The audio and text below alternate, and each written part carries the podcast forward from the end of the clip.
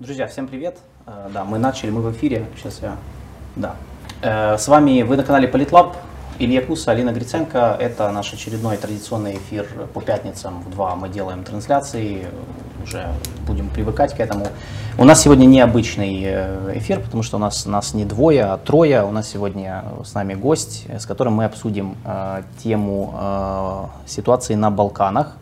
Э, У нас сегодня э, Максим Каменецкий, э, доцент Института международных отношений, Киевский национальный университет имени Тараса Шевченко, кандидат исторических наук, балканист, насколько я понимаю, переводчик сербского и хорватского языков. Да. С вами мы хотели обсудить не просто Балканы. Вообще я предлагаю начать. Мы не просто так выбрали эту тему.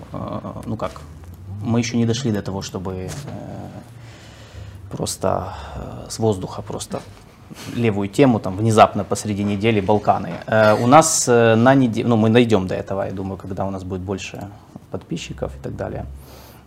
У нас на, в воскресенье, прошлое получается, прошли в Черногории, проходили президентские выборы, которые были очень важные для региона, поскольку на них э, победу одержал оппозиционный кандидат, бывший министр экономики э, э, Яков Миланович, э, и поражение, э, и э, он победил э, Мило Джукановича, действующего, ну, еще действующего президента Черногории, который в политике, э, в, черногорской политической системе с 90-х годов, то есть 30 лет в разных ипостасях он так или иначе руководил э, Черногорией. И вот как бы СМИ написали, что его эпоха закончилась с этими выборами.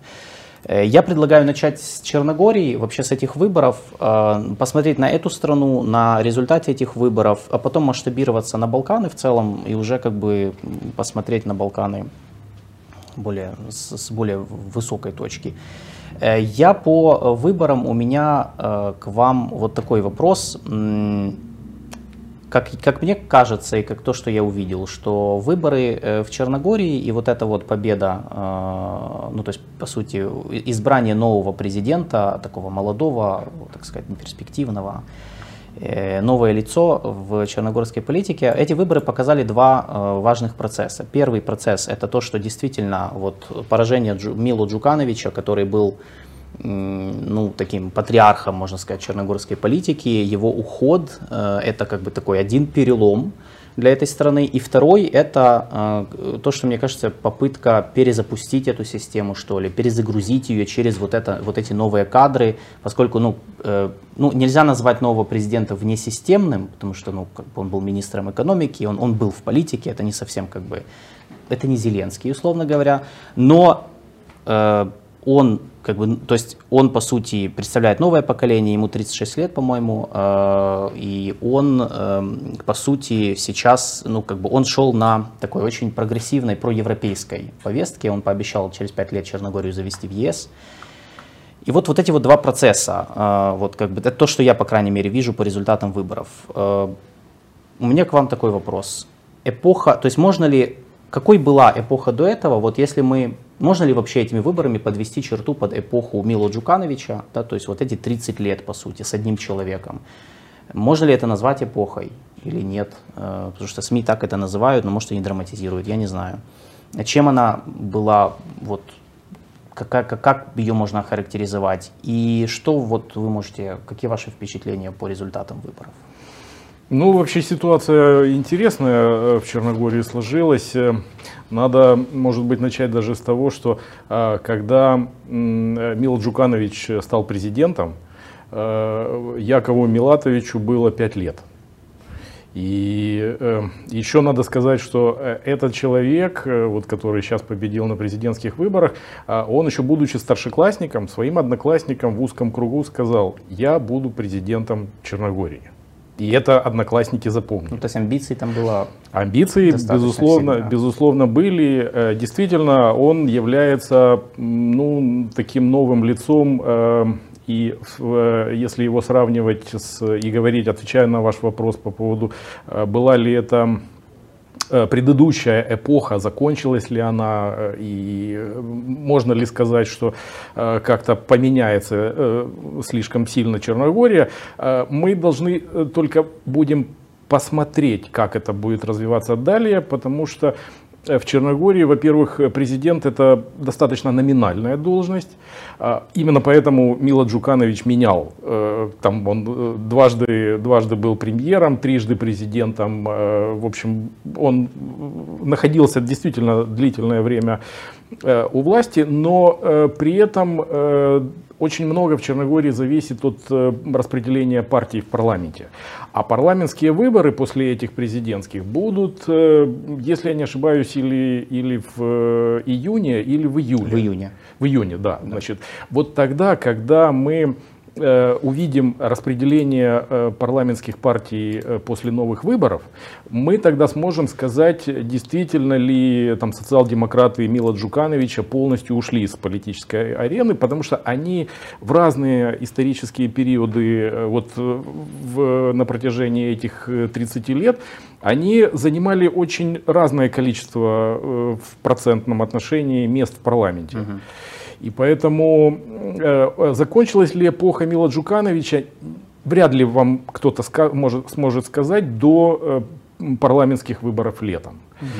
Но то, что э, действительно Мила Джуканович, наверное, это один из, или нет, наверное, это последний из тех э, политиков, которые в, на территории э, Западных Балкан или бывшей Югославии, как раньше говорили, э, оставался при власти, Э, на, на, на, на вот этих вот э, политических должностях, это факт. Э, то есть действительно он, наверное, последний политик. Он, правда, тогда, когда пришел к власти, он был очень молодым политическим деятелем, но вот, вот то, вот что... как раз у нас на экране вот справа, ну просто чтобы наши зрители визуализировали, кто вот справа Мило Джуканович, слева новый президент, новоизбранный Яков Милатович, Э, да, вот просто чтобы люди знали, это так, идентифицировали. У нас тут такая рубрика небольшая.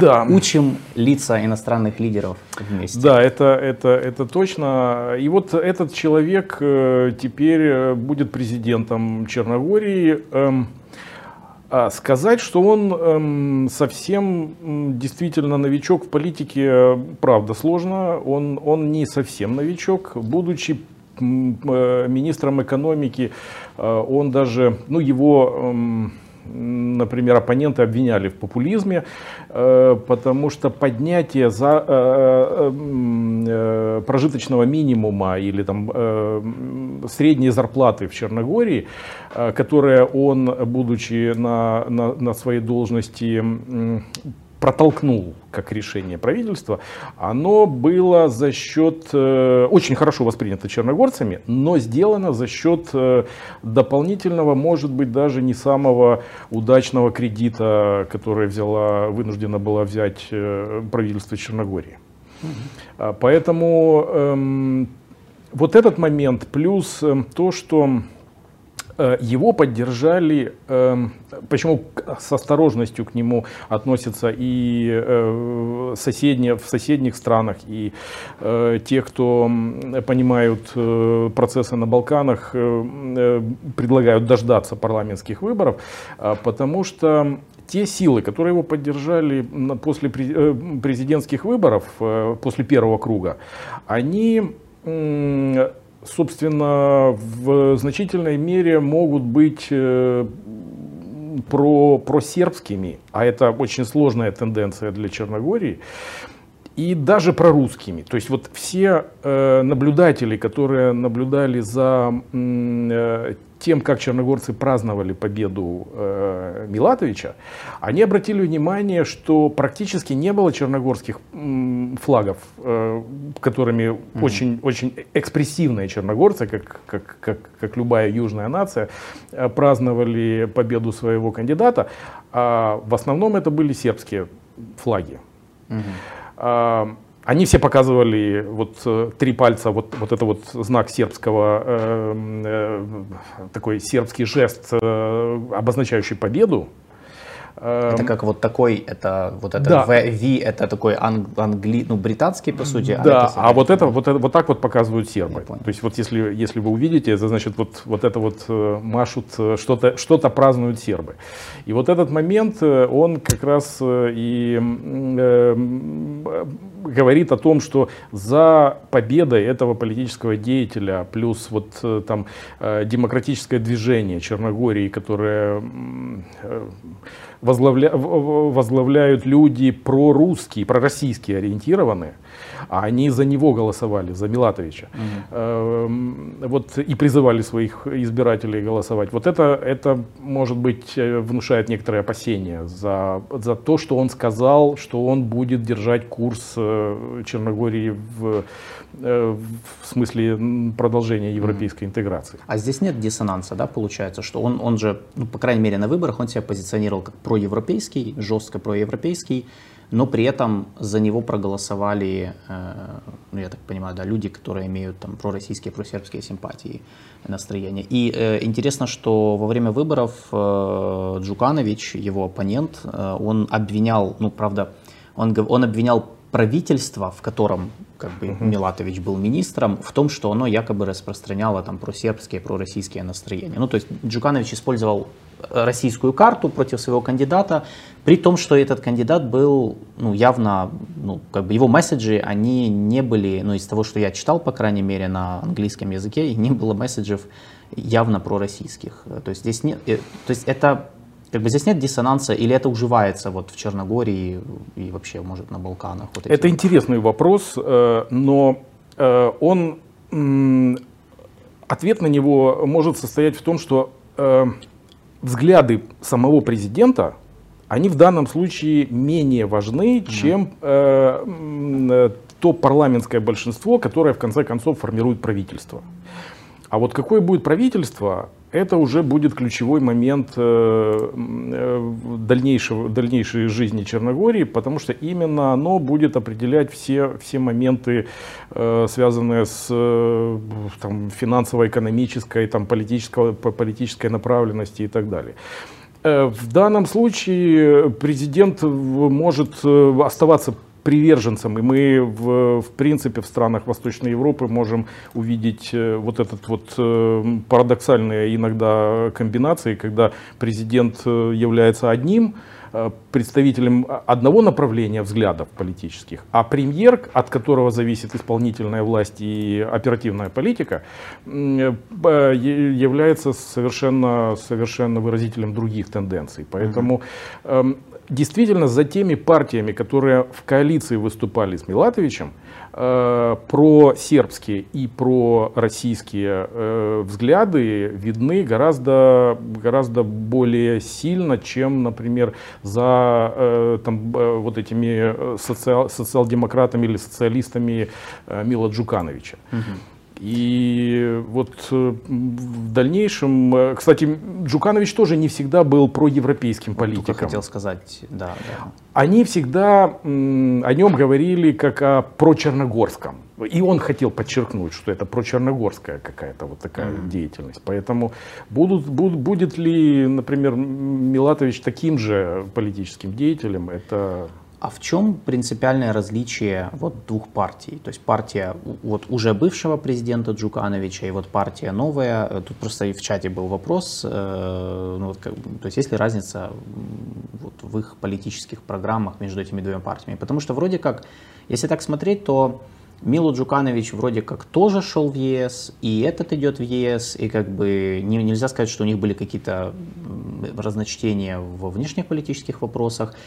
То есть на этих выборах все-таки больше вот где, где происходила борьба? На внутренних каких-то вопросах, где они не сходились? Или, ну, потому что вот сейчас мы обращаем внимание на внешний спектр, там, пророссийские и другие взгляды, но насколько это действительно был фактор вот во время выборов? Потому что вот не совсем понятно, какая между ними принципиальная разница. Э, там проблема э, для Черногории состоит в том, что э, взаимоотношения их мы можем считать внешними, потому что, например, взаимоотношения между Черногорией и Сербией это, в принципе, ну, внешнеполитический аспект. Для них, э, для черногорцев и для сербов это практически внутренняя проблема. И вот э, взаимоотношения в этой части э, того, как, как, как строить дальнейшие отношения у Сербии, не так все просто во внешней политике и во внешнеполитических ориентациях. И в, в отношении Косово, и в отношении с Россией, там, там есть, есть нюансы. э, Черногория, как очень маленькая, наверное, самая маленькая балканская страна и, наверное, там одна из самых маленьких европейских стран, э, находится в сложной ситуации в таком смысле. Половина практически населения считает себя сербами. Mm-hmm. И при этом Сербия ведет э, специфическую политику в регионе. И вот как раз на вот этих вот вопросах и эм, на балансировании на, на, на вот такой проблематике и строил свои взаимоотношения с э, соседними странами и с, с населением э, Мила Джуканович. Потому что на самом деле его партия это э, то, что было... Э, преобразована из э, Союза коммунистов Черногории, да, вот он, он возглавлял ту партию, которая была э, до, до, до 91 года там, Союзом коммунистов Черногории. А потом они стали социалистами, э, черногорскими социалистами. И вот, вот эти вот, наверное, традиция того, что это какая-то старая власть, что это может быть там вчерашний день, и этот человек действительно очень долго был, был у власти в стране, она привела привела к тому, что э, у части черногорского населения, у, даже, наверное, у большей части, особенно молодого, возникло желание, ну хватит уже, ну сколько можно.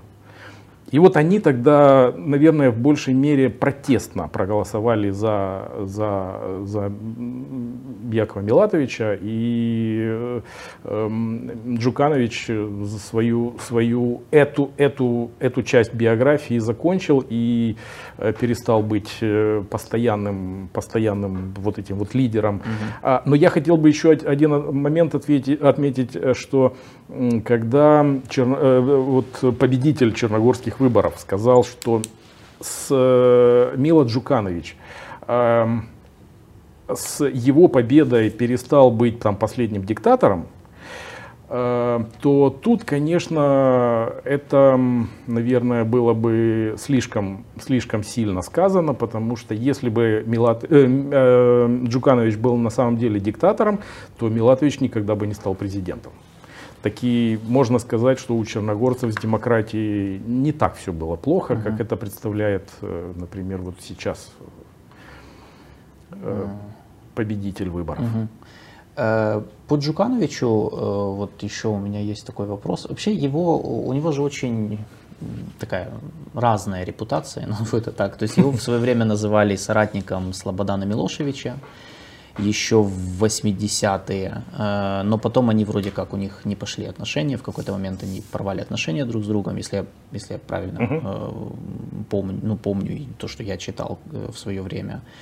Эм, то есть он был и, и он, он же был коммунистом с ну, еще в старших классах или когда... Ну, у, них, у них по-другому было это все организовано. Он действительно стал там в 17 лет или в 16 лет членом э, Союза коммунистов угу. Черногории.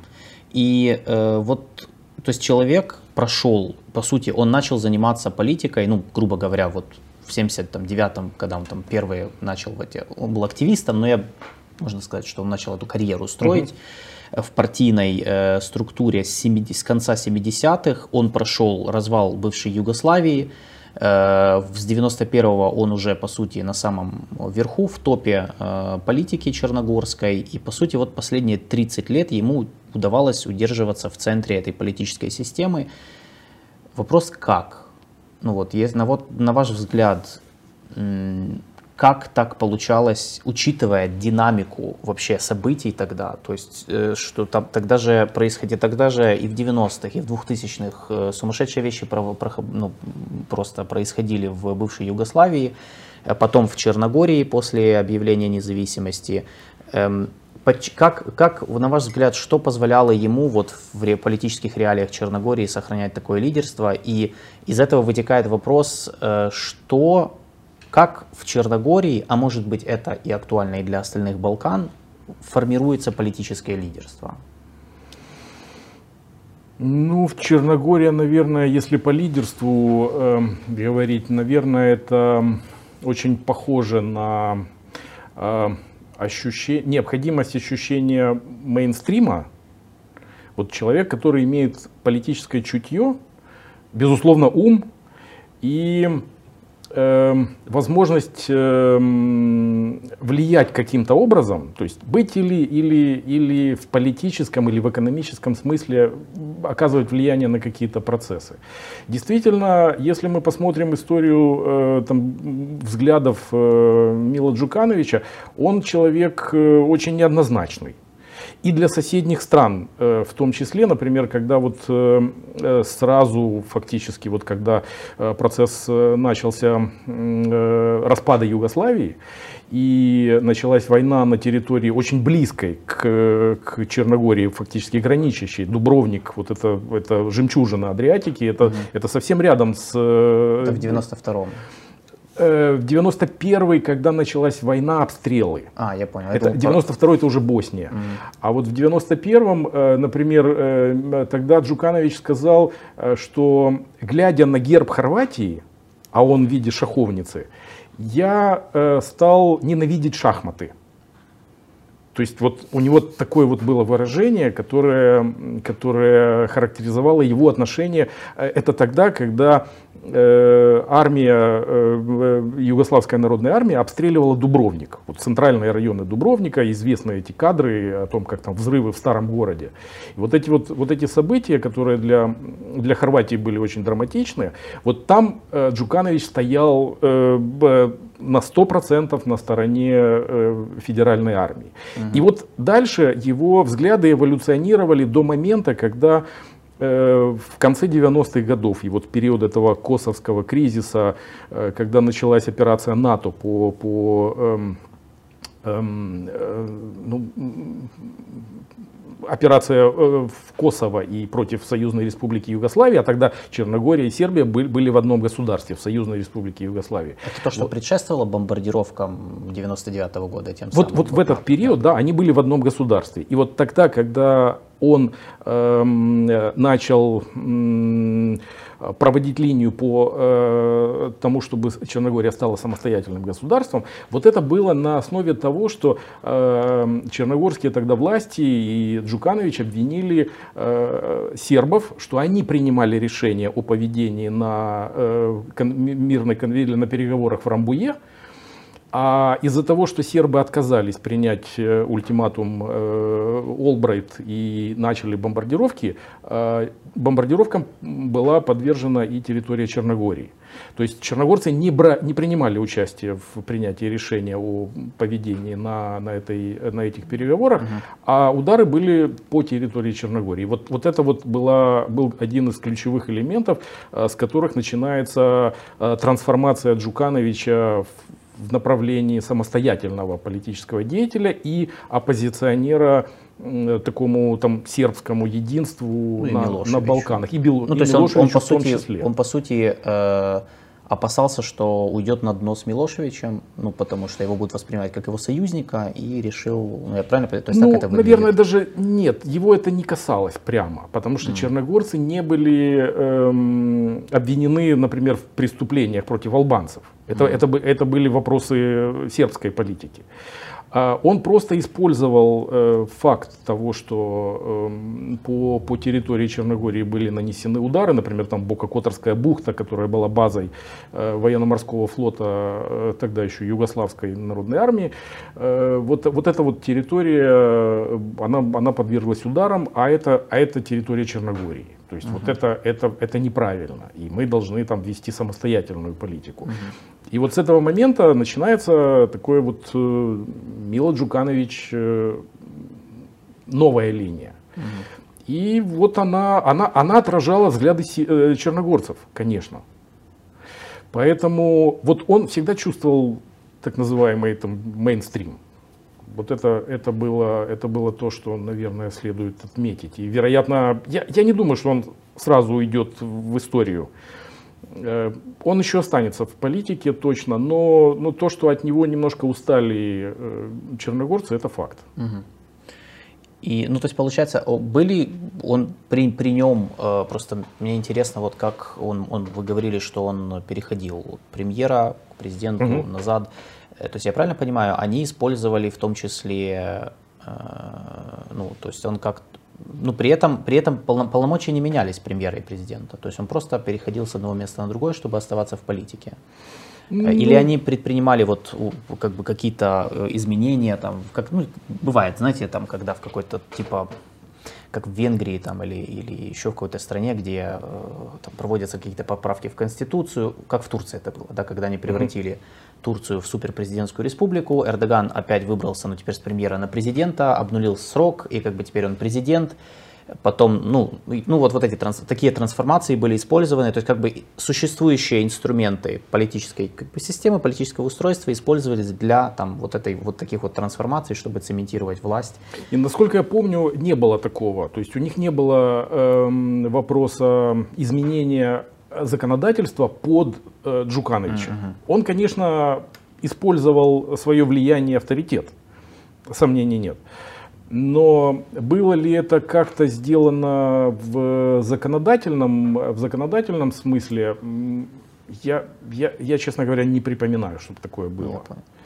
Ну, то есть это не путинская модель, где нет, нет, когда нет, они абсолютно. менялись с Медведевым, потом обратно. Если вот... бы, если бы, я вот как раз на, насчет этого предыдущую тезис высказал, что если бы это была путинская модель или модель Лукашенко, то выборы и вот этих ну лиц, ну, да. вы бы не смогли показать новых лиц э, вашим зрителям. Ну да, я согласен, я согласен.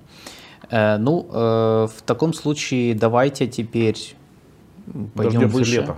Мы дождемся лета. В июне будут парламентские выборы, э, которые, э, Максим сказал, они будут гораздо более важными, потому что премьер-министр имеет больше полномочий, чем президент Черногории. И в июне, когда пройдут парламентские выборы, я думаю, мы снова встретимся и обсудим их и посмотрим, какой расклад по Черногории будет тогда.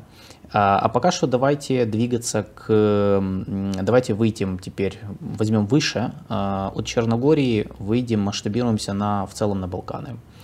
Э, мы на примере Черногории там уже так ну, поверхностно показали, э, что регион динамичный, э, он сложный. Многие страны Балкан, ну, они у нас в основном в Украине ассоциируются с войной в бывшей Югославии. Ну, в основном. То есть, если так, ну, по крайней ну, мере... или с туризмом. Или с туризмом, да, да, с туризмом. Ну, вот у меня с туризмом, потому что я ну, до войны, по крайней мере, э, вот одно из последних мест, куда я ездил, это Черногория, кстати, Черногория и Босния. И да, это очень, это, они очень интересные, и, но при этом многие страны нас до сих пор не отошли от последствий войны. Э, многие вещи, которые спровоцировали, по сути, там, гражданские войны и войны между странами бывшей Югославии, они так или иначе, видимо, остаются не, нерешенными, особенно в Боснии. Это, ну, мне это было, я это ощущал в Боснии, когда там был, э, и в Мостере, и в Сараево. И, ну, это вот прям, в Хорватии меньше, но и то тоже как бы есть такой момент. И по Балканам э, мне интересно вот давайте начнем с того, вот все-таки немножко расширим знания наших зрителей про Балканы вот за пределами вот этих вот война в Югославии и туризм. Как, на ваш взгляд, какое роль и место региона вот, э, в системе международных отношений? То есть как, как можно характеризовать его? Потому что, с одной стороны, мы думаем, Покажите карту Балкан, там первый файл, просто чтобы у нас было вот наглядное, я взял такую карту. То есть, с одной стороны, мы видим, вот посмотрим на эту карту, это же прям там чуть ли не в центре Европы, да, это очень важный район, ну, регион, который там, ну, ну вот, вот, очень важный. С другой стороны, когда э, мы там читаем международные новости, о Балканах не так много пишут. И вообще такое впечатление складывается, что они на какой-то периферии находятся.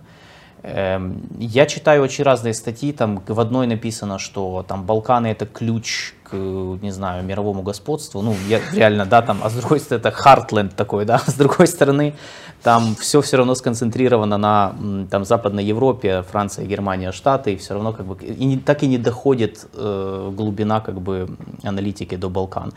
Вот с вашей точки зрения, вот как можно характеризовать этот регион вот с точки зрения международных отношений? Ну, это, наверное, какая-то терра инкогнита, потому что даже если бы поставить гораздо более простой вопрос, а что такое Балканы? Э, очень мало людей, я с удивлением даже однажды э, узнал, что эм, э, профессионалы в этом деле не могут сказать, что такое Балканы. Да, я сейчас проиллюстрирую. Откройте вторую карту, потому что я специально ее нашел. Это Значит, вот тут видно Балканы оранжевым, по мнению автора карты. Э, значит, Грецию, Молдова, значит, я, Венгрия, Молдова. Слава А, богу, Венгрия. Турцию Друзья, не можно я, включили. я, я упрощу задачу? Да, да. Если провести прямую линию от Одессы до Триеста, все, что на юг этой линии, это Балканы. Ге- то есть географически? Географически, да. Вот это, это на самом деле, да, там э, то- та карта, она в большей части попадает, ну то есть дельта Дуная и, и вот до, до, эм, до Триеста, вот до этого э, север- северного угла Адриатики.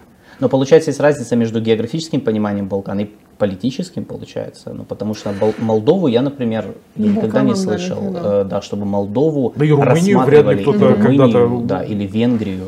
Потому что у нас это э, только последнее время, вот эта вот политическая география, она стала использовать э, понятие, что такое Западные Балканы, это бывшая Югославия, э, что такое Восточные Балканы, это Греция, Болгария, э, Румыния в том числе.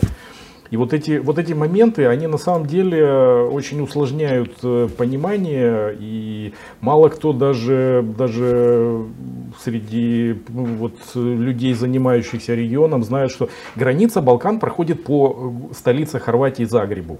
Река Сава, э, это, это, это один из э, таких рубежей, э, по, которым, по которому можно провести границу Балкан. Но на самом деле этот э, регион, если возвращаться к вашему вопросу, это такая некая э, цивилизационно-контактная зона со всеми вытекающими отсюда следствиями. То есть это место э, встреч, пересечений ре- разных культур, как наверняка все, кто там бывали или, или слышали, могли убедиться и вы в том числе. Э, Культуры от кухни и до там, традиций э, обычных там, семейных или политических в том числе. Вот это, это все проистекает из-за того, что там, там смешение, э, и, вернее, место, где контактируют меж- между собой эм, э, западное христианство, восточное христианство, мусульманский мир, э, ислам, например, там сунниты в основном, э, которые, которые представлены и в Боснии, и в э, Косово, в Албании. Э, эм, Вот эти все вещи, они дают тот комплекс, который может быть конфликтным, может быть основой для сотрудничества, может быть самым разным. Кроме, может быть, полезных ископаемых. Вот, вот полезных ископаемых там, по-моему, уже, э, если не считать э, там остатки в Румынии, то все выкачали. Мгм. Ну, то есть этот регион, если вот отвечать на вопрос, э, ну, вот, э, кстати, у нас есть э, комментарий, что э, в Юго-Восточной Европе депопуляция, регион обескровлен, чем он может быть важен? Э, Ну, насчет обескровлен, чем, вот действительно, чем он может быть важен? То есть вот за него, мы вот часто смотрим, там, за него идет борьба, там, тут Россия, тут там Западная Европа, Штаты, и они там какие-то делают телодвижения для того, чтобы усилить свое влияние на Балканах. Зачем? Э, Я думаю, что это не за регион идет борьба, борьба а за э, как точка приложения влияния. Вот, например, так же, как это было в период холодной войны, когда, когда э, в разных точках земного шара между собой сталкивались э, политики двух, двух блоков. Вот э, Балканы это одна, а- один из примеров, где, э, например, там э, э, Европейский Союз пытается, пытается там, по своему пониманию и вместе там с э, некоторыми местными силами э, нормализовать ситуацию в Боснии, а Россия при этом старается доказать, что они там будут э, безуспешны. То есть они, они раскачивают ситуацию. Точно такая же ситуация в Косово, например. Там внутренние проблемы. Этот регион прежде всего важен для местных, потому что это их родина. Так же, как для нас важна Украина, Ну да. а, для, а для бразильцев, скажем, это, это какая-то э, виртуальная отдаленная территория. Вот нам важна наша территория, потому что она наша территория. Вот также Балканы важны для местного населения. Но э, то, что это цивилизационно-контактная зона, дает возможность раскачивать тенденции. Например, тот, кто-то хочет свою модель э, провести там, а, а другая сторона хочет эту модель раскачать и не дать ей стать успешной. Вот это, это основной смысл того, что происходит э, во внешнем влиянии в этом регионе. И поэтому там, там, там и будут происходить такие вещи, как в Боснии, в Косово, когда одни пытаются нормализовать, а другие пытаются дестабилизировать. То есть это чисто политико-идеологическая борьба. То есть не за ресурсы, не за территорию, не за какие-то, не за логистику какую-то, да, а больше вот за престиж.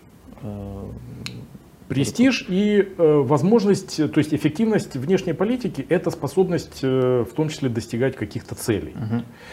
Если эти цели не достигнуты, то, соответственно, политика будет неуспешной. И вот э, тут э, можно, можно как раз на Балканах и, на Балканах и посмотреть, э, как это происходит. Угу. Угу. А, существует ли на Балканах некий баланс региональный? Ну, я сейчас объясню, что я имею в виду. Наверное, я некорректно, конечно. Э, приведу пример Ближнего Востока, с которым мне значит, э, мы, например, вот там, ну, я, например, да, понимаю, что вот на Ближнем Востоке вот такие, такие-то страны, я могу понять, что вот среди этих стран наиболее там самые активные участники всех процессов, то есть назовем их э, участники борьбы за региональное лидерство. Это там Саудовская Аравия, Иран, Турция, там еще Эмираты есть, Египет. Ну, то есть я знаю, что вот эти страны, они самые активные, они между собой соперничают за региональное, за то, чтобы быть, где-то быть региональным лидером, где-то ресурсы, где-то еще что-то. И, между, и вот эта борьба, она определяет баланс, региональный баланс, некий статус-кво, который есть. Он может меняться, но э, там где-то они друг друга, вот сейчас там, сейчас на фоне нормализации Саудовской Аравии и Ирана, вот они пытаются выстроить новый баланс на основе вот этой нормализации. Есть ли такое на Балканах? Вот некий статус-кво, который поддерживается вот какими-то процессами. Вот, и кто среди, вот есть ли там соперничество между странами? Если есть, то кто, кто хочет как бы доминировать? Или это в принципе невозможно? Ну, в таком ключе, вот э, в таком контексте, как э, вы предложили аналогию с Ближним Востоком, наверное, нет. Uh-huh. Главное, что большинство из этих государств э, признали территори- территориально, во всяком случае, большинство проблем они решили. Э, у них трудно, эм, трудно сейчас эм, представить себе борьбу за какое-то региональное лидерство. То есть фактически лидера нет. Э, у них э, большинство тенденций э, внешнеполитических связано с евроатлантической интеграцией.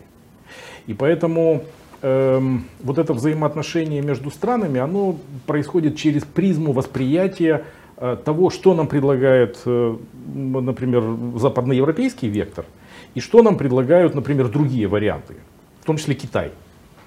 Вот Китай там происходит, э, пытается найти свое место. Это ему в, некоторым, в некоторых моментах удается. В некоторых моментах э, это еще взаимодействие с историческим влиянием России. Хотя, хотя оно тоже неоднозначное в этом регионе. Поэтому вот в таком смысле происходит э, борьба нескольких тенденций. Но э, между собой эти страны э, достигли того, что вы назвали балансом. Угу. То есть они не хотят пере, перекроить границы некоторые тенденции и правила поведения, может быть, эм, например, между э, в вопросах беженцев. Вот сейчас у них последние буквально днями скандалы между Боснией Герцеговиной и Хорватией по поводу того, эм, э, как, как, эм, э, как себя вести с потоками беженцев, мигрантов, которые двигаются из Боснии в Хорватию и там незаконные некоторые действия полиции Хорватии э, ну, получили такую и внешнюю, и внутреннюю оценку э, не очень хорошую со стороны, угу. со стороны там, разных политических сил. Вот, вот это, этот момент э, такой есть. Есть спорные моменты между Хорватией и Словенией, несмотря на то, что обе в НАТО, обе в ЕС, между ними есть проблемы территориального характера и экономических зон в море. Это, это исторический, такая историческая проблема между ними, связанная со сложностью конфигурации территорий. Uh-huh. Вот. Но, но они цивилизованно решают, просто штрафуют там, тех, кто нарушил правила и, и, и, и uh-huh. все. Но не воюют, конечно.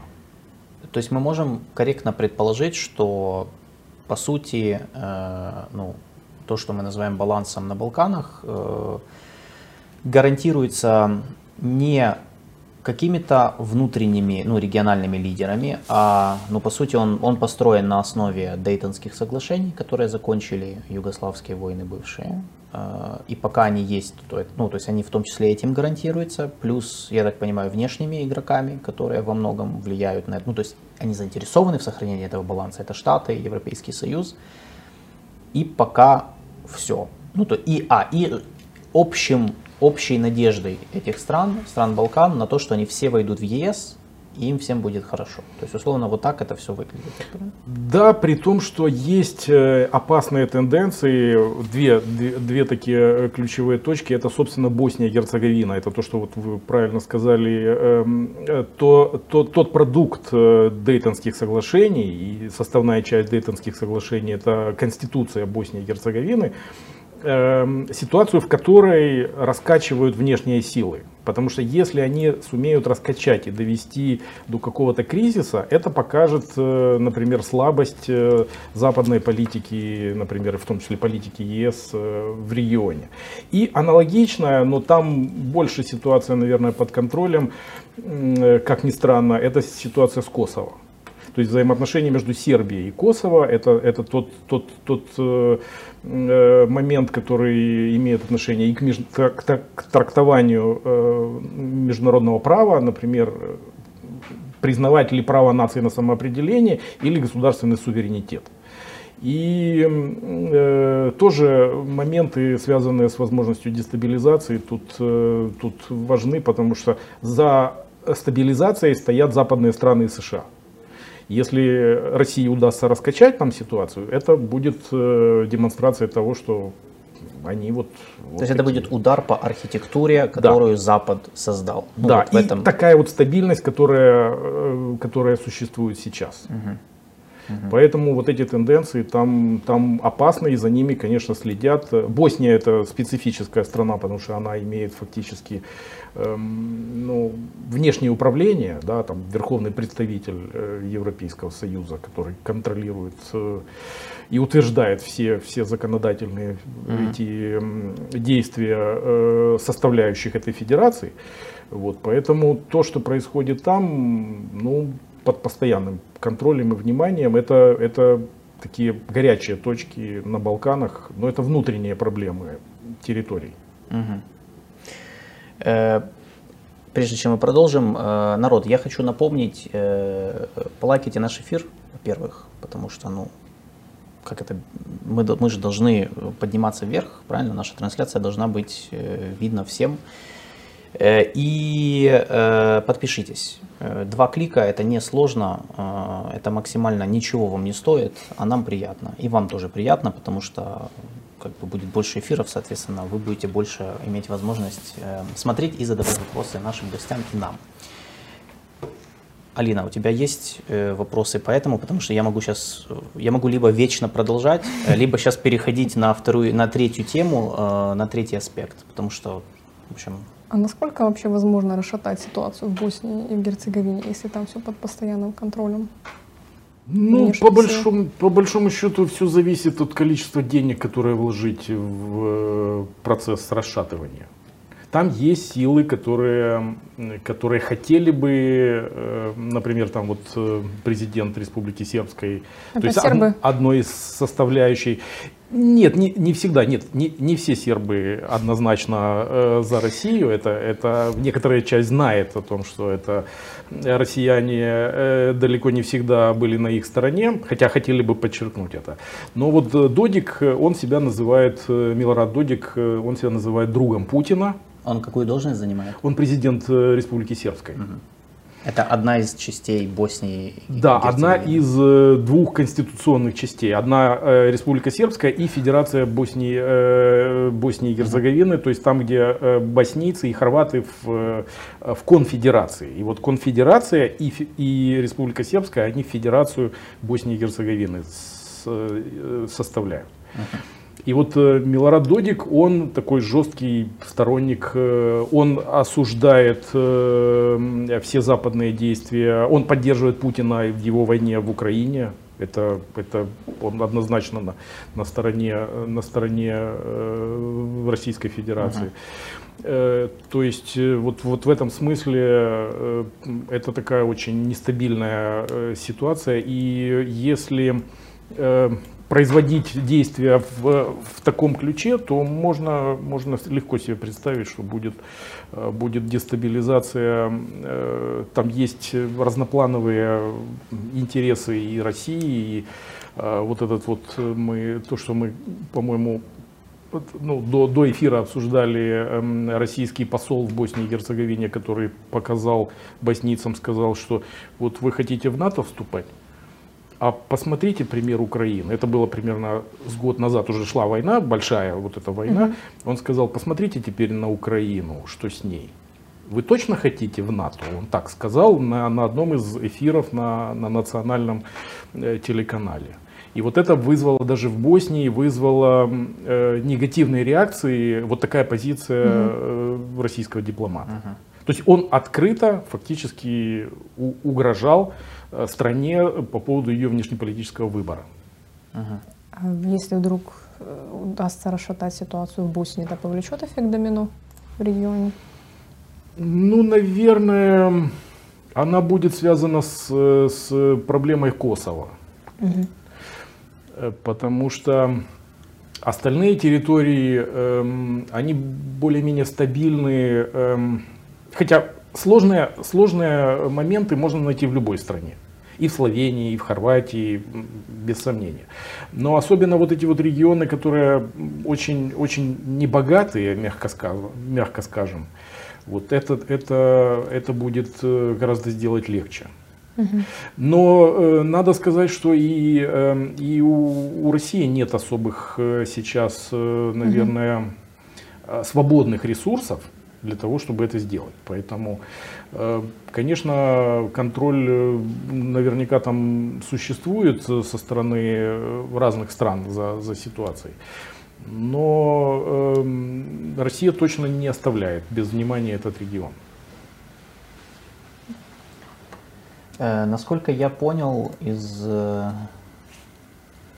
из нашего разговора, э, если анализировать ситуацию на Балканах с точки зрения, вот, то есть, ну, мы как бы описали примерно, вот как выглядит архитектура, назовем, безопасности, на чем она строится. И я так понял, что у них три уязвимых места. Э, поправьте меня, если я не прав. Э, первое – это Косово, где конфликт до сих пор не урегулирован.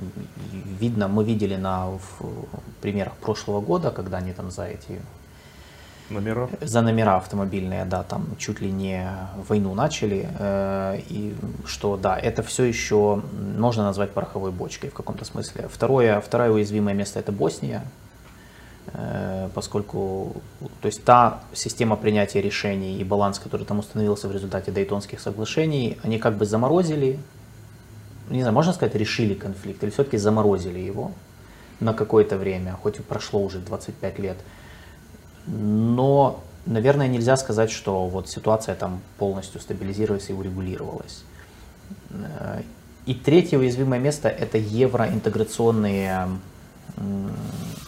чаяния угу. местных стран. То есть я так понимаю, что если в какой-то момент местные, ну, региональные страны разочаруются в тех благах, которые, как они считают, им даст членство в ЕС, то, наверное, это будет сильным ударом по их как это сказать, по их внешнеполитической, э, внешнеполитическому курсу, по их э, самовосприятию вот в регионе? Ну да, наверное, можно согласиться с тем, что вот этот последний э, евроинтеграционный аспект, он, наверное, самый, самый небольшой uh-huh. или там наименее проблемный.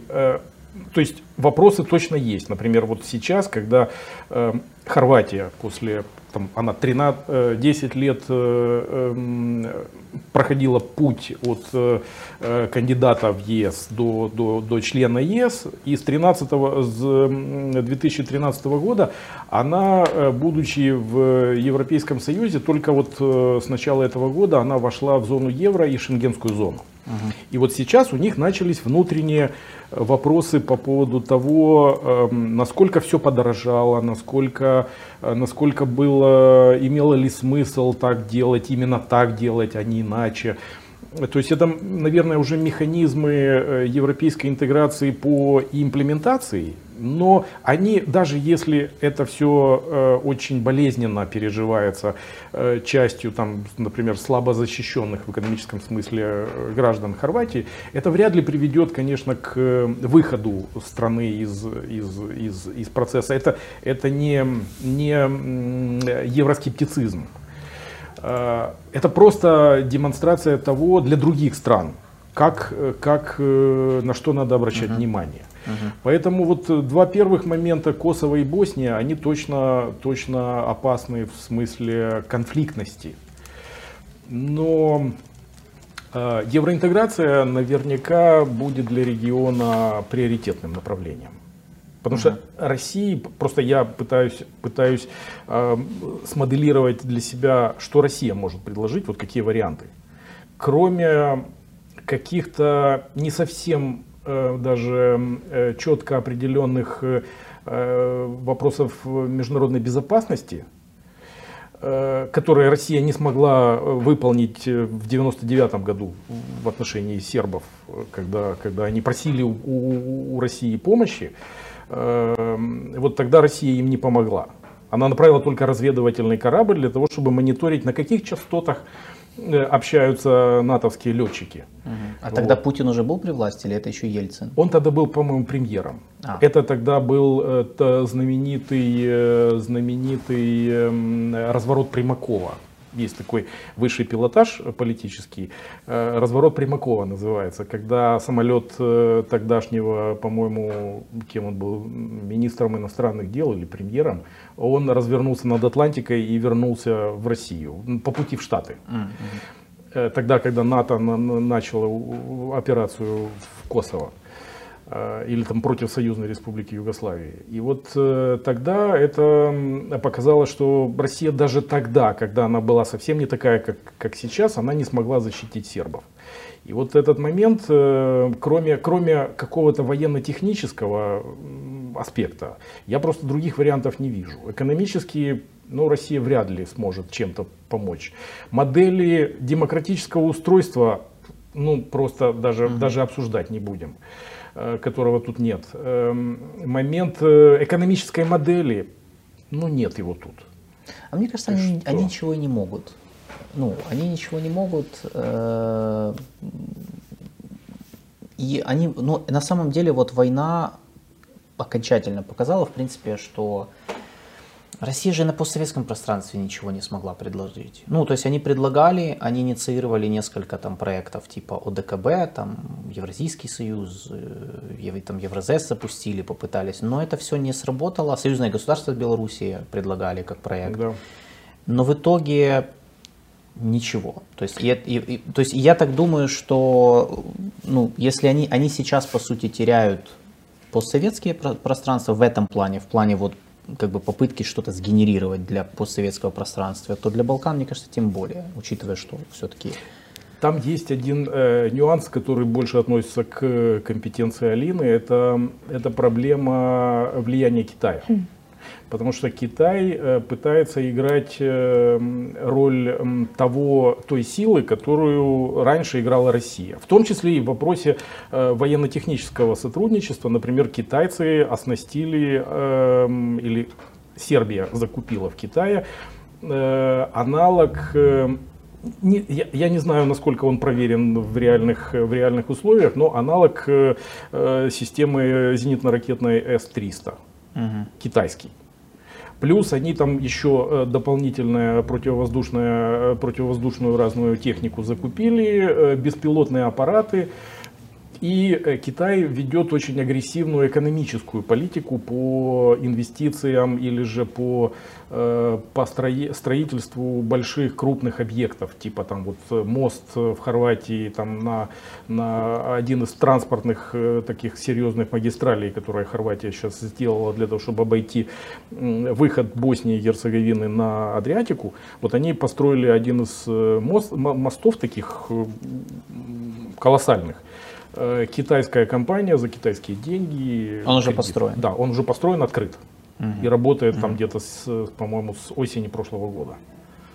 Угу. Вот это, это очень крупный китайский проект, и китайцы хотят продолжать. Они сейчас, э, по-моему, продолжают где-то там строительство тоннеля, потому что там горная, горная страна, э, и э, строительство тоннеля это всегда, и дорог это, это большая очень сложность для, для местных. Вот поэтому э, там э, мы, скорее всего, будем говорить о э, смене вектора, может даже не, не на Россию, а на Китай для части стран.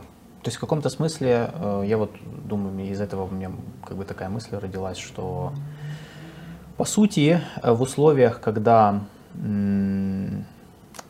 в пост э, югославской архитектуре на Балканах э, установилась стабильность, порожденная ну, Западом, то есть страны Запада ее были архитекторами этого баланса. В условиях, э, в, этих, в условиях, когда нет никаких других альтернативных внешних кураторов, назовем это так, когда Россия не смогла ну, сгенерировать идею для Балкан, то получается э, Китай пытается вот, зайти, пользуясь тем, что Россия тут ничего не может, и как бы и все. А, и экономическими а, преимуществами своими. Да, да. А Запад, ну, с Западом есть определенные нюансы. Там и в отношениях этих стран к Западу есть, я так понимаю, утомленность от Запада в каких-то странах. Э, э, ну, и так, ну, есть ресентимент какой-то, который был порожден в том числе Дейтонскими соглашениями, насколько я понимаю. И вот, то есть по большому счету мы сейчас наблюдаем. А вообще, когда это началось? Когда Китай начал внезапно заниматься Балканами? Я думаю, что пытался он это сделать давно. Потому что э, если вспомнить историю э, стран бывшей Югославии, это был регион очень специфический. Э, это, это был регион э, ну, так называемого движения неприсоединения. То есть вне, внеблоковый не, ни Запад, ни, ни Восток, э, там э, ни Советский Союз, ни Штаты, э, там преобладающего влияния во всех вопросах не имели. Китайцы там исторически были, были интересны в том регионе. Они вообще-то начали туда приходить тогда, когда Советский Союз ощутил, или вернее, вошел в конфликтное взаимоотношение с Албанией. То есть это, это, это в принципе был тот период, когда и у Китая были сложные отношения э, с э, Советским Союзом. И тогда, например, Китай, э, китайская армия и военно-морской флот заняли место одной из бывших советских баз на территории Албании, которые Советский Союз оставил, включая и обслуживание советских подводных лодок, которые там были оставлены и там центр подготовки подводников э, в, в, во Флера. Э, поэтому вот э, с того момента Китай стал интересоваться регионом, потому что он пытался воткнуться всюду, где, эм, например, страны Восточной Европы оказывали неповиновение Советскому Союзу, например, в Румынии, очень активно в Югославии. Они направляли туда своих преподавателей языка, культуры, я жил э, в общежитии, когда учился в Загребском университете с, с китайцем, который э, он был на факультете электротехники, но занимался тем, что он переводил советскую книжку по электротехнике на китайский язык и отправлял в письмах домой.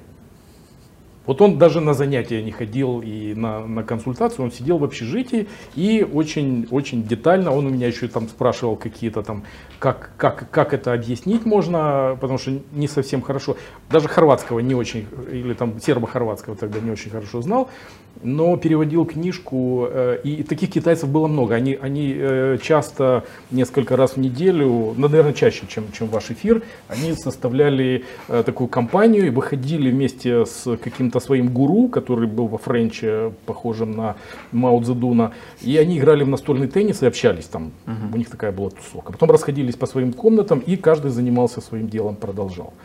Вот этого я тогда, тогда вот познакомился в середине 80-х с китайцами, которых было много там уже. И вот они, я так понимаю, Эм, э, по- После, после, наверное, более активно, э, после того, как э, Хорватия вошла в Европейский Союз, вот тогда они начали э, политику по эм, увеличению диаспор. Потому что там на самом деле увеличились диаспоры как раз вот в тот период, когда э, Хорватия там 11-13 годы, меня еще местные, э, местные хорваты в некоторых городах, там где не было вообще китайцев, они сказали, у нас появляются чайно-тауны, райончики, где живут китайцы. Мгм. И они даже там свои небольшие табличечки на, на китайском там клеят на двери, чтобы местные, э, которые заходят, могли посмотреть, что там продается. Вот этот, этот период, это начало тогда, когда Хорватия уже четко вошла в, в- в Европейский Союз. Сейчас наиболее тесные отношения у Китая с Сербией, да? Среди вот всех балканских государств. Можно выделить, скажем так, Сербию как наиболее э, такого тесного партнера или стратегического партнера Китая? Ну, наверное, только в вопросе, э, который остальным странам эм, по другим соображениям не подходит, это военно-техническое сотрудничество. Поэтому э, я думаю, что, ну, я сейчас на вскидку не определю, что было большим по финансовому э, объему, например, проект Пележ- Пележского моста, моста, который построили э, китайцы, или же закупка вот этих комплексов ЗРК для армии Сербии, или вооружения для армии Сербии. Вот тут я, я, я не готов сказать, что было дороже. Но, конечно, военно-техническое сотрудничество э, э, других балканских стран с, э, в системе НАТО, наверное, их ограничивает в возможностях покупки какого-то иного вооружения, кроме, кроме, кроме западного стандарта. А, Поэтому э, сербы тут здесь открыты.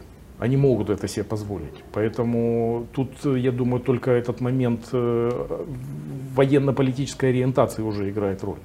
А вообще вот отношение к Китаю на фоне конфронтации и вот противостояния идеологического между Западом и Китаем на Балканах есть вот эта возрастающая тенденция к синоскептицизму или ксенофобии или боязнь слишком агрессивной экономической экспансии на фоне того же вот кейса с портом Пирей в Греции?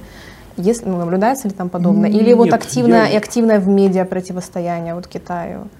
Нет, я не, я не наблюдал такого, такого вот э, скептицизма по, по отношению к Китаю. Наверное, даже наоборот, э, то, что я обратил внимание, например, когда речь шла о э, начале пандемии, Мгм.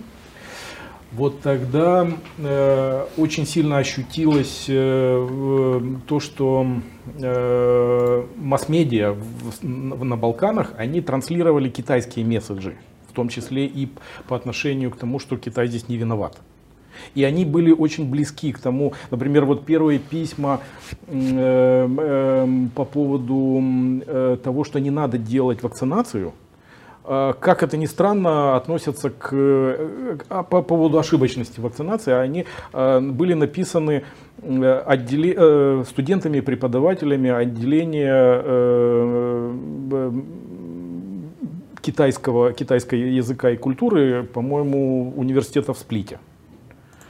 Потому что мы тогда там с местными коллегами дискутировали по поводу того, надо или не, не надо делать э, вакцинацию. Они мне говорили, что вот посмотрите, даже, даже, даже китаисты у нас написали письмо такое. Я говорю, а какое отношение они имеют к, там, к медицине? Ну вот, вот Всё рука такое. Ну просто я тогда обратил внимание, что как раз, э, скорее всего, это было сделано, эм, ну, по какому-то, по какому-то толчку. То есть вряд ли, вряд ли это они сами придумали. Но это, это показывало симпатию того, что там, как, как им видится китайская политика. Ки- Китай, если захочет, ну он захочет однозначно выравнивать, стабилизировать отношения с Европой, он через Балканы будет лезть, да, потому что вот с, Ну вот они уже, они уже, Балтикой они не уже близко, сложилось. они уже на Ближнем Востоке. да, с Балтикой не сложилось у китайцев, вот, очень-очень а, в последнее время активная такая антикитайская риторика. С Литвой не сложилось. Ну, в принципе, как-то да. вот. Скандинавы тоже очень-очень Ну, то есть являются ли. Балканы точкой входа Китая вратами в Европу? Европу? Да. Для Китая, наверное, Да. на- наверное, да, причем уже давно. А То есть сами вот Балканы через открыты к этому, к этой инициативе? Думаю, что да. Да, но только там получается, в, э, если, я так думаю, что как раз Китай и пытается быть сдержанным во многих вопросах, то есть четко не становиться на, ни на какую позицию, чтобы не нарушить не вот этого вот, да, не спугнуть. Я так думаю, что э, местами китайцы сами не понимают, э, вот что они могут сказать, что они не могут сказать. Потому что там тоже люди очень специфические на Балканах. И э, китайцам будет там очень трудно. Если ну, даже, даже, даже Советскому Союзу там были, были нюансы с ведением какой-то политики, при том, что знание языка, культура гораздо ближе. Эм, традиции, вот эти все моменты mm-hmm. были сложными для Советского Союза, то или для России, даже для, даже для России. Представьте себе, что вот там неоднозначная была политика э, и э, в этом регионе, то китайцам там сориентироваться с очень такими местами далекими от, от региона э, людьми, там где мало китайцев, которые знают регион, знают языки, культуру и так далее, и принадлежат к центрам принятия решений. Вот, вот этот момент единственный, скорее всего, не угу. дает им возможность быстро прогрессировать э, как, как влиятельная сила. Если бы у них была менее такая ксенофобическая политика, то, наверное, они бы, они бы там резко потеснили Россию или другие страны. Я так понял, если брать ключевых внешних игроков, э, Штаты, Китай, тут как бы понятно. Э, мне интересно среди стран Европы, потому что часто там говорят, что вот ну, Евросоюз тоже игрок, так сказать, в этой вот политической, политических процессах на Балканах. Но не весь же Евросоюз. То есть какие европейские страны можно выделить в качестве самых влиятельных, на ваш взгляд, на Балканах? Ну, среди населения, конечно, Германия. Это, это однозначно исторически из-за связи и так называемого периода, когда очень много людей были гастарбайтерами а, работали. Это, кстати, и для Турции угу. была проблема, да, и для Балкан. И, кстати, вот для вот эта автодорога, которая частью проходила по территории Югославии из Германии в Турцию, как раз на участке Югославии считалась дорогой смерти для турецких э, гастарбайтеров, которые как раз к моменту, когда они там, они засыпали на дороге ну, за рулем. И очень часто попадали в аварии. Так вот, э, эти гастарбайтеры, э, плюс большое количество людей, которые уезжают туда на, на работу, на учебу, очень хорошо развитая эм, система языковой подготовки – в балканских странах э, очень много людей знает немецкий. Просто, Во просто, всех. ну практически да. да. А Словения, Хорватия там вообще это практически родной язык. Угу. Причем э, действительно на хорошем уровне. И это, это позволяет, э, позволяет им проще общаться, проще меняться там, местами проживания. Поэтому Германия, наверное, Австрия и Италия как соседние страны, тут сомнений нет. Э, в экономическом смысле, наверное, они тоже будут э, главными игроками. То есть вот э, я бы Германию на первое место с большим отрывом поставил. И, и вот соседние крупные такие, вернее, развитые государства типа Австрии и Италии, они, они тут, тут будут такими важными ориентирами. Франция не пытается там? Нет, после им хватило наполеоновских войн mm и привлечения, вот то, что, например, там хорваты гордятся галстуки, как, как часть одежды, mm это ж пришло после на, наполеоновские солдаты привезли с, с, с Балкан а, такую форму завязывания а, галстука. mm Вот шейного платка, mm вернее. И, и вот это вот, и на этом все. Потом Франция немножко, немножко э, во время Первой мировой войны, но после того, как э, в Марселе убили короля Александра, и французская политика союзов закончилась, э, наверное, Франция тут ушла на второй план. Угу.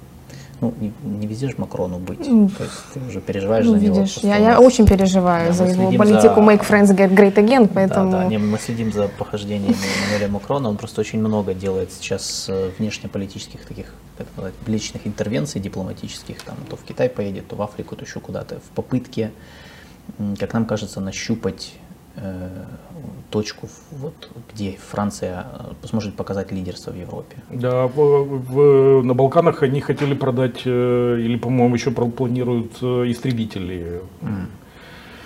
Потому что после закупки хорватами МиГ-21, ну, такая не самая удачная попытка была. Вот, им теперь надо что-то серьезнее купить. Мгм. поэтому э, вот эти вот э, миражи французские, они и как раз Мак- Макрон, по-моему, год назад приезжал, э, приезжал в Загреб для того, чтобы показать прямо в своем присутствии, как они летают э, прямо над, над городом, чтобы люди посмотрели, что это такое. Поэтому они, Интересно, они да. пока еще в, в игре. А, Я одну статью тут э, находил, э, политику. Э, В политику, в, в издании политику в декабре прошлого года выходила статья, в которой э, автор писал о том, что вот такой вот аргумент привел, что война в Украине открыла для Евросоюза уникальный шанс усилить свое влияние на Западных Балканах. Э, Поэтому Европейскому Союзу стоит воспользоваться то, что автор назвал геополитическим моментом, для возобновления быстрой интеграции шести э, западно-балканских государств в состав ЕС. У меня как бы здесь в связи с этим возникло два вопроса, которые вот я вам задам. Первый вопрос, действительно ли, ну, то, есть, то есть действительно ли война в Украине как-то повлияла на вот этот процесс, на то, что как бы Европе срочно надо принимать эти страны в ЕС. Э, И второе, ну или это просто еврооптимизм, я не знаю. И второе, эм, а в чем проблема с евроинтеграцией? Потому что я посмотрел, значит, э, Сербия, это мы о ком мы говорим, да, Сербия, Черногория, Босния, Косово, Северная Македония и Албания. Должны, это те страны, которые не вошли в ЕС, им обещали членство, то есть объявили перспективы членства в 2003 году. 20 лет уже прошло. Э, В чем проблема медлительности этого процесса? То есть, ну, если в Украине мы понимаем уже в чем там в разных аспектах, то есть уже нам по-разному в разные моменты объясняли, вот, и сейчас как бы что-то э, двигается с места, то, а там такое же, ну, то есть там тоже там все эти, нет реформ, коррупция, еще что-то, или, потому что я смотрел, вот, например, э, в 2018 году э, должны же были начаться переговоры о вступлении Северной Македонии и Албании в ЕС, но их заблокировала Франция, Потому что они сказали, что надо реформировать вообще всю процедуру вступления в ЕС, чтобы был механизм отката этого решения. В случае, если, например, страна не выполняет какие-то, ну, то есть все, к моменту вступления не готова все-таки, то, мол, нужен механизм, чтобы все откатить назад. Ну, по крайней мере, такая была позиция Франции тогда. И плюс есть у нас кейс Северной Македонии, которая ради вступления в ЕС изменила название страны. Теперь они не Македония, а Северная Македония. Плюс сейчас, э, но сейчас от них требуют, чтобы они приняли поправки в Конституцию, там, эм, я так понимаю, речь идет о, об, о историческом нарративе, о, ну, то есть о- об их истории, об их не знаю, только, только лишь истории. Ну, короче, там какие-то серьезные требования, которые, требуют, которые в свою очередь, эм, для которых нужно абсолютное большинство правящей партии, ну, чтобы принять эти поправки, которого сейчас нет. То есть в чем проблема, есть, можно ли какую-то вот общую проблему выделить евроинтеграции э, Балкан в ЕС? Ну, да, наверное, по, по, по, по первой части вопроса э, это был бы такой еврооптимизм, э, потому что прямой связи между тем, что происходит у нас, с войной или с нашим процессом э, нашего интереса к евро, евроинтеграции и Западными Балканами тут нет, э, нет прямой связи. Однако, если говорить о э, тех проблемах, которые сдерживают э, вступление балканских стран э, в Евросоюз, например, это действительно проблемы, эм, э, которые связаны с изменением законодательства и ликвидацией тех, э, э, ну, тех проблем, которые являются характерными для, для, для региона, но они неприемлемы для Европейского Союза. А, то есть я, я думаю, что даже себе сложно представить, вот я, я когда-то с удивлением узнал, что какая категория э, государственных подарков. Вот Хорватия, например, подарила Черногории в виде государственного подарка переведенные э, э, документальную законодательную базу на хорватский язык, потому что черногорцы понимают, о чем идет речь, поскольку это, по-моему, там что-то под, под, под несколько десятков тысяч страниц. Это законодательная база чего? Европейского, а, Союза, Союза, которое Европейский Союз выставлял Хорватии. Хорватия для того, чтобы провести все эти реформы, должна была перевести на хорватский язык все эти законы. Вернее, все эти изменения, которые надо сделать в стране э, в куче областей государственного управления, э, судебной системы и так далее. Вот это, если я не ошибаюсь, это стоило там где-то под 600 э, тысяч евро. Перевод. Вот, вот сам перевод, а. который потом Хорватия подарила черногорцам. А черногорцы Настолько... сами не могут перевести или нет, они еще нет, не дошли? Это, это, это была как раз, э, ну, с одной стороны, э, показание того, что они, они эм, э, поддерживают, хорваты поддерживают черногорцев, а. А, а с другой стороны, это облегчение им работы, потому что это уже сделанная работа. Ну, платить не надо. Ну и платить не надо, да, черногорцы известные трудолюбивые люди, это у них есть анекдоты на эту тему. Так вот, э, там фактически, если вот мы, мы ругаем нашу бюрократию, э, это для нас проблема, то для эм, э, любой э, и балканской страны тоже та бюрократия, которая должна появиться на основе имплементации вот этих документов, это полностью меняет суть процессов, которые, к которым люди привыкли. Вот это, это проблема, которая связана с коррупцией, э, проблема эффективности государственных органов управления, э, она на самом деле едина и для нас в Украине, и для балканских стран, которые привыкли к ну, такой достаточно, может быть, э, легкой системе Патерналистской. Патерналистской может быть э, иногда на авось, иногда там, где бюрократы, они, они там бывают, создают узкие места, и там появляется коррупция. Mm-hmm. Ну вот к таким, к таким вещам. А европейская, европейская э, вот эта система, она предполагает четкое, э, четкий нормативизм во всех этих вещах. И вот эта проблема, эм, как заставить, например, бюрократию работать по европейским принципам, которые тоже не всегда правильные. Хорваты сейчас вот эм, столкнулись, э, там словенцы в свое время сталкивались, но тем не менее вот они, они думают, как это, как это, э, как это проводить в жизнь, а это сложно. И вот, вот именно этот момент он и останавливает э, процессы европейской интеграции. Именно поэтому э, у европейцев, которые приезжают туда и смотрят, как работают э, от местных до, до центральных органов власти, они опускают иногда руки. Ну, то есть мы, вы считаете, что мы, мы войдем в ЕС раньше Балкан?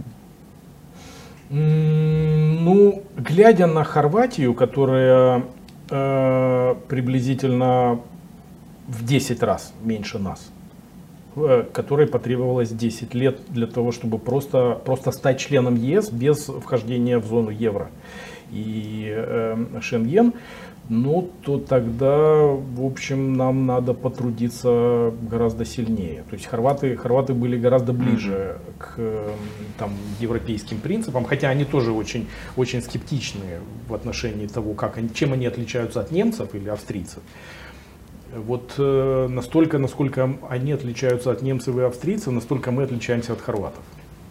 Я бы так сказал. Угу, я понял. Э, у меня последний вопрос. Э, я не буду, э, потому что я видел, был один комментарий, э, и не один даже, честно говоря, по поводу Украины. Смотрите, ребят, я не буду сейчас задавать по Украине, потому что это отдельная тема. Я не хочу как бы задавать вопрос просто ради вопроса. Я хочу отдельную взять тему истории взаимоотношений Украины и Балкан. Там это просто целый пласт, как бы я считаю. И вот, может, мы с Максимом это обсудим. Э, я хочу задать последний вопрос, связанный, вот все-таки уже заканчивая, закрывая тему Балкан регионально.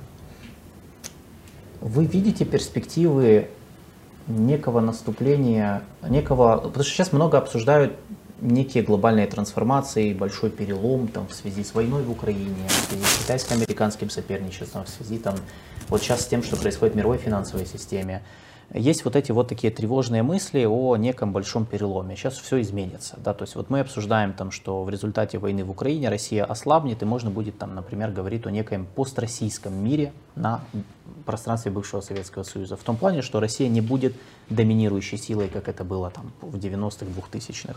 Мы говорим там о постамериканской архитектуре безопасности на Ближнем Востоке, когда Штаты уменьшают свое, как бы они уже не хотят и не будут доминировать, и там будет нечто другое, но нечто постамериканское. Вы видите перспективы наступления некоего постдейтонского мира на Балканах, когда, потому что сейчас же все держится на завершении, то есть на последствиях, на результатах войны в бывшей Югославии. Э, и то есть то, что мы сейчас наблюдаем, это постюгославский мир, по, по большому счету.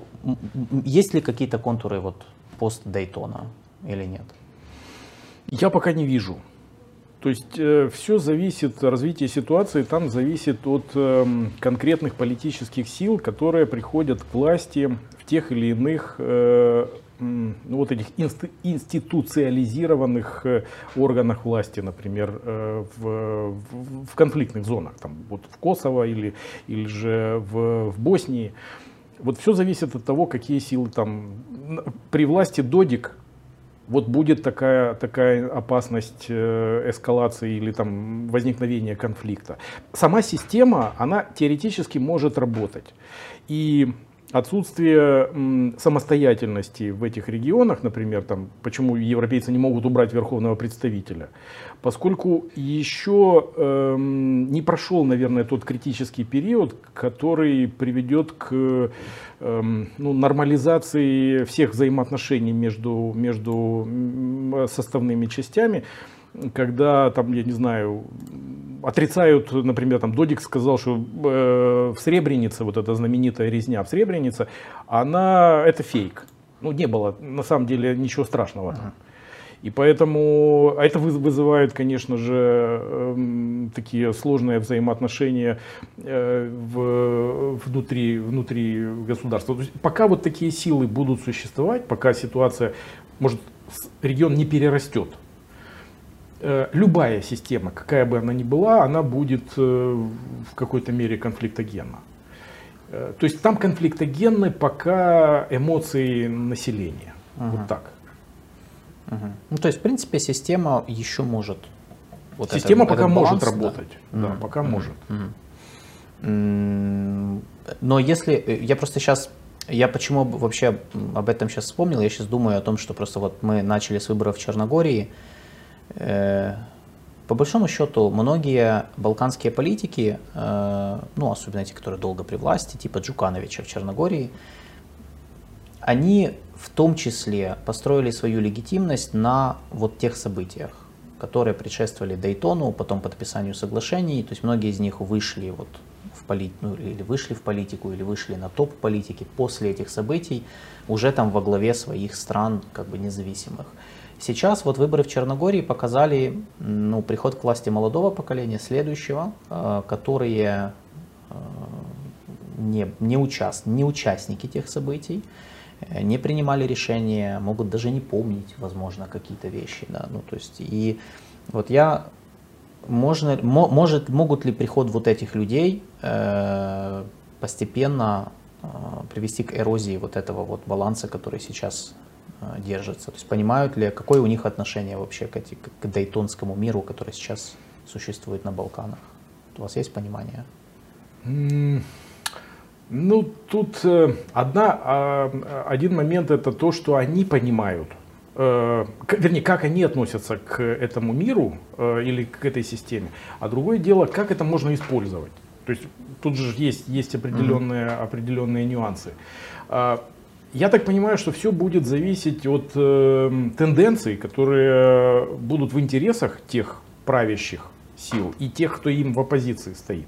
Если у них э, есть э, инструментарий вести цивилизованную борьбу и время от времени приходить к власти, как это предполагает там, ну, нормальная демократическая ситуация, то есть приход, сменя, сменяемость власти, вот тогда все это будет спокойно. Если же кто-то сядет и прирастет к стулу, как мы имеем возможность посмотреть, вот это приведет к тому, что появятся тенденции, которые будут использовать разные э, нюансы, в том числе из прошлого, для того, чтобы эту, эту силу от стула оторвать.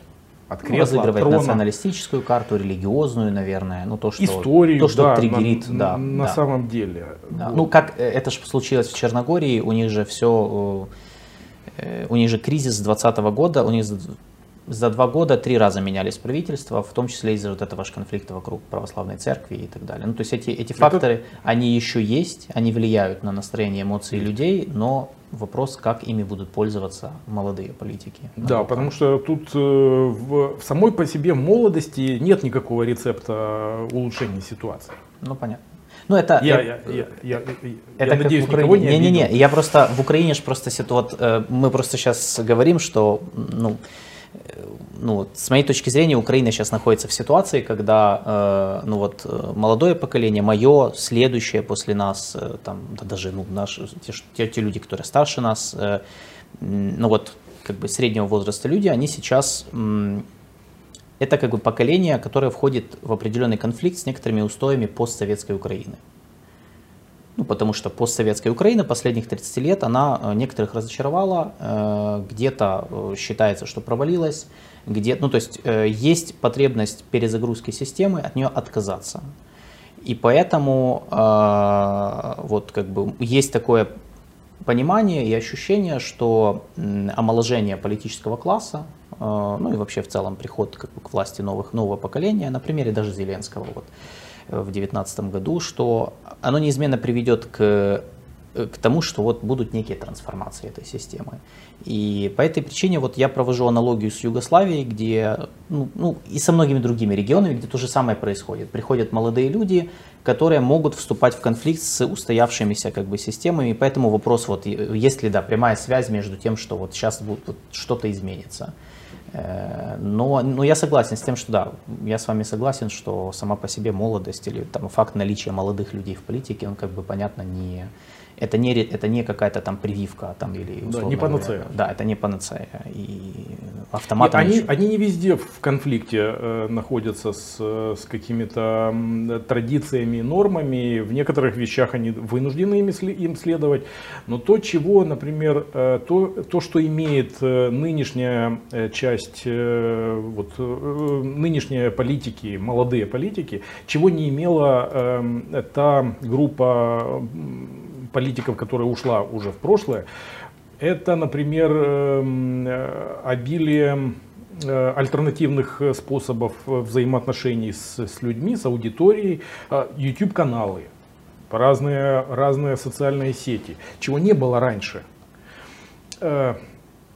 Современным политикам это как, как, как вызов, так и, так и возможность новых каких-то решений. Uh-huh. Э, вот как этим пользоваться и можно ли контролировать, э, потому что на самом деле это общество все равно как-то как концентрируется. Для того, чтобы люди приняли какое-то решение, они должны кого-то послушать.